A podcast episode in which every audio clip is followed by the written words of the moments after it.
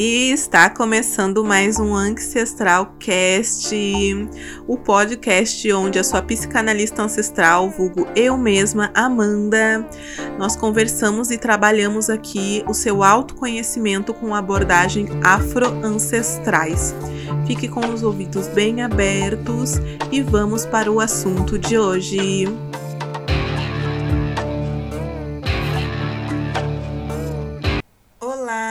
Ankyo Jaceneb, vida, prosperidade e saúde para quem está me ouvindo aí do outro lado.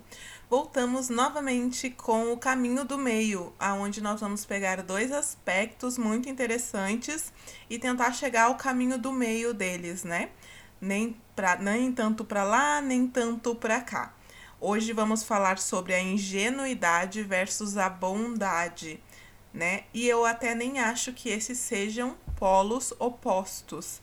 Eu acho que esses são uh, polos no qual se passam do limite. Como assim? Eu acho que quando tu passa do limite da bondade, tu acaba entrando dentro da ingenuidade. Vou explicar tudo isso para vocês.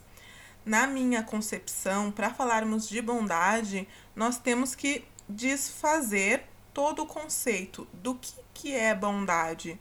Você consegue me explicar o que seria a bondade?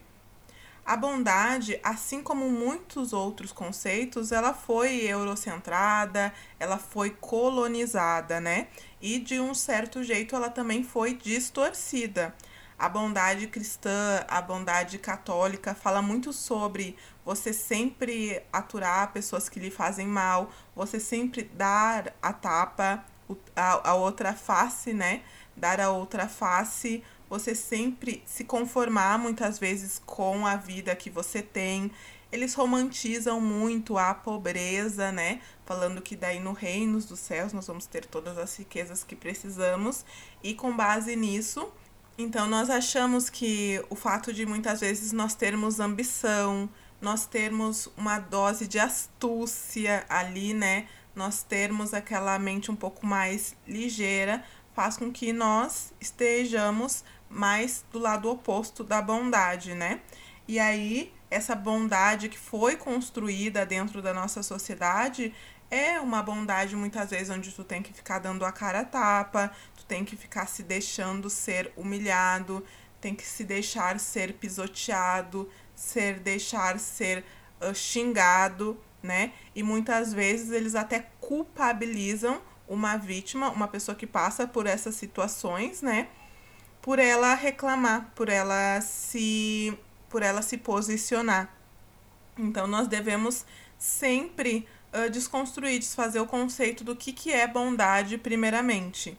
No meu conceito do que, que é bondade, é aquilo que nós fazemos de bom para nós e para outras pessoas independente de que tenham outras pessoas olhando, independente de estarmos sendo julgados uh, por o outro por ser ou não ser bom, né? É aquela carteira muitas vezes que tu devolve sem nem falar o teu nome, sem nem precisar de reconhecimento. É aquele troco que muitas vezes você dá no mercado que você recebe a mais e você vai e dá de volta, né? Devolve então, nós temos que pegar esse conceito do que, que é bondade, né? E des desfazer. Juntamente com a bondade, por exemplo, o perdão também foi muito distorcido, né? Perdão tem aquele conceito de que nós devemos aturar o que as pessoas fazem conosco, porque nós daí estaríamos sendo superiores. Mas perdão não é sobre isso. Perdão é tu entender que a pessoa ela tem os processos dela e se for preciso você se afastar para não sofrer com esses processos, você se afasta. E você aceita que ela é exatamente do jeito que ela é. E aí, se você precisa, você se afasta. Deixe que ela lidar com os processos dela. As únicas pessoas, no final das contas, que nós podemos mudar somos nós mesmos. Então, nós perdoamos a pessoa porque nós não podemos mudar ela, né? E nós deixamos que ela siga o caminho dela. E a partir disso, nós seguimos o nosso caminho de acordo com os nossos conceitos, nossos valores, nossas vertentes. E aí, a partir do momento que nós vamos e desfazemos o conceito, distorcemos o conceito do que é bondade, nós sabemos também o limite, né, que nós devemos ir, porque eu acredito que a ingenuidade é quando você passa desse limite da bondade, né? Então, né, nós vamos depois de desconstruir, depois de desfazer o que seria bondade, depois de desfazer o conceito do que seria bondade e até que ponto você pode ser bom, você estabelece também um limite. Quando você põe esse limite, você se respeita. Porque a partir do momento que você passa do limite da bondade, aonde você faz pelos outros, muitas vezes nem eles merecendo, o que, que acontece? Essas pessoas acham que você tem a obrigação de estar fazendo por elas, e aí o que, que acontece? Elas acabam te prejudicando. O limite da bondade é quando você já não está mais fazendo só o bem para o outro, né? Mas você está fazendo o mal para você. Você passa do limite da bondade quando é bom para o outro, mas não é bom para você.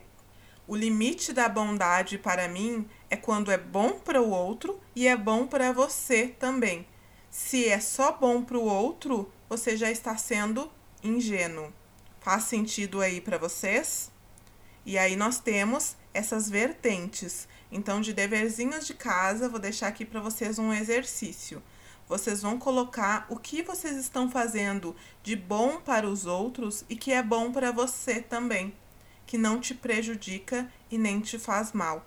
Se por algum motivo você achar que você está fazendo de bem e de bom para o outro, mas de alguma forma aquilo está prejudicando a sua saúde mental, física ou emocional, você já está sendo ingênuo.